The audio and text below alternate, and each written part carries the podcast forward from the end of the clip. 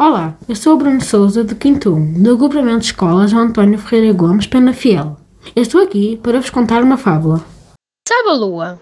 Há já muito tempo que os animais vão averiguar a que sabia a lua. Seria doce ou salgada? Só queriam provar um pedacito. À noite, olhavam ansiosos para o céu. Esticavam-se e estendiam os pescoços, as pernas e os braços, tentando alcançá-la. Mas era tudo em vão, e o maior dos animais era capaz de tocá-la. Um belo dia, a pequena tartaruga decidiu escalar a montanha mais alta para conseguir chegar à lua.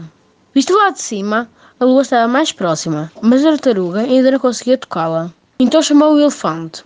Só para as minhas costas, assim talvez chegamos à lua. A lua pensou que se tratava de um jogo, e à medida que o elefante se ia aproximando, afastou-se um pouco mais.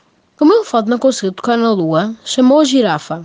Se subir para as minhas costas, talvez alcancemos. Mas ao ver a girafa, a lua distanciou-se um pouco mais. A girafa esticou, esticou o pescoço, o mais que pôde, mas não serviu de nada. E chamou a zebra. Subir para as minhas costas, é provável que nos aproximemos dela. A lua começava a divertir-se com aquele jogo e afastou-se por outro pedacito.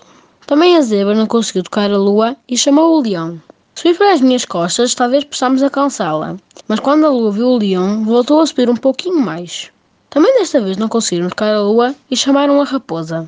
Verás como conseguimos subir para as minhas costas, disse o leão. Ao ver a raposa, a lua afastou-se mais um pedacinho. Agora só faltava um bocadinho de nada para tocar a lua, mas ela afastava-se cada vez mais. E a raposa chamou o macaco. Por certo, desta vez conseguiremos anda, só para as minhas costas. A lua viu um macaco e retrocedeu-me uma vez. O macaco já conseguia cheirar a lua, mas tocá-la nem pensar. E chamou o rato. Só para as minhas costas e tocaremos na lua. A lua viu o rato e pensou: um animal tão pequeno, certamente não, conseguirá alcançar-me. E como já começava a ficar farto daquele jogo, a lua ficou onde estava. Então o rato trepou por cima da tartaruga, do elefante, da girafa, da zebra, do leão da raposa e do macaco. De uma dentada só, arrancou um, um pequeno pedaço da lua. Saboreou satisfeito e depois foi dando migalhas do pedacinho ao macaco, à raposa, ao leão, à zebra, à girafa, ao elefante e à tartaruga. E a lua soube exatamente aquilo que cada um deles mais gostava.